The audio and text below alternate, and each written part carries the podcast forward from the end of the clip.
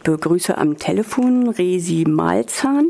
Du machst heute Abend eine Veranstaltung in der KTS in Freiburg mit deinem Buch dabei geblieben. Worum geht es denn in deinem Buch? Es geht darum, dass ich mich gefragt habe, warum Menschen äh, ab einem bestimmten Alter, der Verfassungsschutz hat mal herausgefunden, äh, um die 29, aufhören, sich ähm, politisch zu engagieren und dadurch die linke Szene, linke Bewegung irgendwie äh, mehr einer Jugendbewegung gleicht. Und da ich dann selber die 30 überschritten hatte, wollte ich gerne wissen, wie es eigentlich denjenigen geht, die ja dabei geblieben sind. Deswegen heißt das Buch auch so. Und ich habe äh, 25 Interviews gemacht mit verschiedenen Leuten, die älter sind als 40, 50 und sich immer noch engagieren. Und was hast du die Leute gefragt?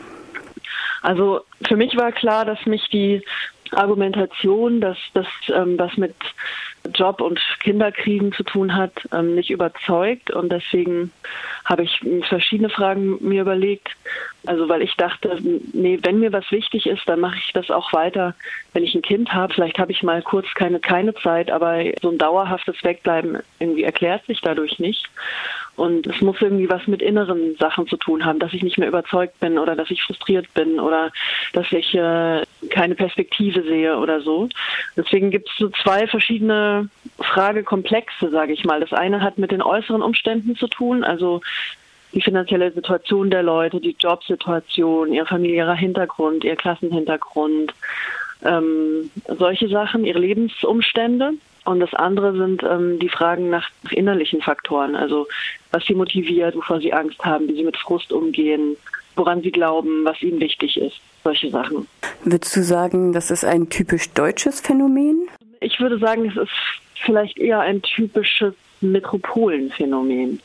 Also ähm, es gibt ähnliche Tendenzen ja auch in, Länd in den europäischen Nachbarländern und ähm, ich glaube, es hat was damit zu tun, so wie wir in oder wie der Kapitalismus in unseren Ländern vergesellschaftet ist. Also, dass wir als Indi sehr stark individualisiert sind und ähm, uns sehr stark irgendwie um unsere persönliche Lebensweg kümmern müssen. Das hat seine positiven und negativen Seiten. Das hat was mit der Möglichkeit von Selbstentfaltung zu tun und dem Entkommen von sozialer Kontrolle. Es hat aber auch was mit dem vollkommenen Alleinstehen zu tun. Also im Prinzip stehen wir immer als Individuum der Gesellschaft entgegenüber.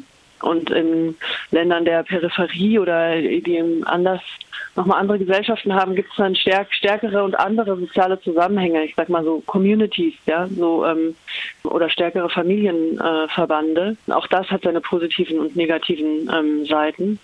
Aber das bedeutet, dass man anders in der Welt steht und dass man anders, dass irgendwie die Frage, wie man wie man kämpft oder wie man sich einbringt, nochmal in anderen Kontexten steckt. Ähm, und deswegen glaube ich, das ist jetzt nicht unbedingt ein deutsches Phänomen. Nee.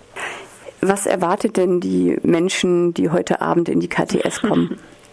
Also ich lese eine Montage, also es ist ja ein Interviewband. Es ist ja ein bisschen blöd, ein, einzelne Interviews vorzulesen. Deswegen lese ich eine Montage. Das heißt, es ist ein bisschen wie ein Gespräch, das nie stattgefunden hat, das man sich dann so vorstellen kann vor dem geistigen Auge. Und andererseits äh, interessiert mich an den Leuten, die kommen, äh, warum sie da sind und was sie an der Frage interessiert, was sie da bewegt, äh, wie es ihnen mit dem dabei bleiben oder nicht dabei bleiben geht. Ähm, wobei für mich auch nochmal wichtig ist, dann auch nochmal das nach die Frage nach dem dabei selber in Frage zu stellen. Also ähm, wenn ich losgegangen bin äh, mit dem Buch äh, mit der Frage, äh, wie geht das mit dem Dabeibleiben, dann ist vielleicht meine Konsequenz oder mein Fazit aus dem Machen des Buches, bei was eigentlich? Also dieses, inwiefern äh, macht es überhaupt Sinn, so ein Innen und so ein Außen zu konstruieren? Also ein Milieu, wo man dann dabei ist und wo man dann aussteigen kann, ist das überhaupt wird es überhaupt so einer Realität von gesellschaftlichen Kämpfen oder gesellschaftlicher äh, Veränderung gerecht? Und die Frage ist ja auch, gibt es überhaupt noch eine Bewegung? Gerade würde ich sagen, die Ende Gelände Klimakämpfe sind sozusagen die neue Bewegung. Das ist auch immer so eine Frage, was ist überhaupt der Unterschied äh, zwischen einer Bewegung und einer Szene und woran erkennt man eine Bewegung? Was bedeuten die Fragen dann in, in dem Kontext? Also man könnte natürlich immer sagen, dass über historisch irgendwie eine Linke einfach eine gesellschaftliche Bewegung ist. Aber es stimmt, dass sie in Deutschland zurzeit eher, mal abgesehen vielleicht von den Klimakämpfen, eher einer, einem Milieu eben gleicht. Hm. Vielen Dank, Resi Malzahn. Also, Sehr gerne, bitte. Heute Abend ist die Veranstaltung zu deinem Buch dabei geblieben in der KTS um 19.30 Uhr. Vielen Dank genau. für das Interview. Ich freue mich aufs Kommen. Bis dahin.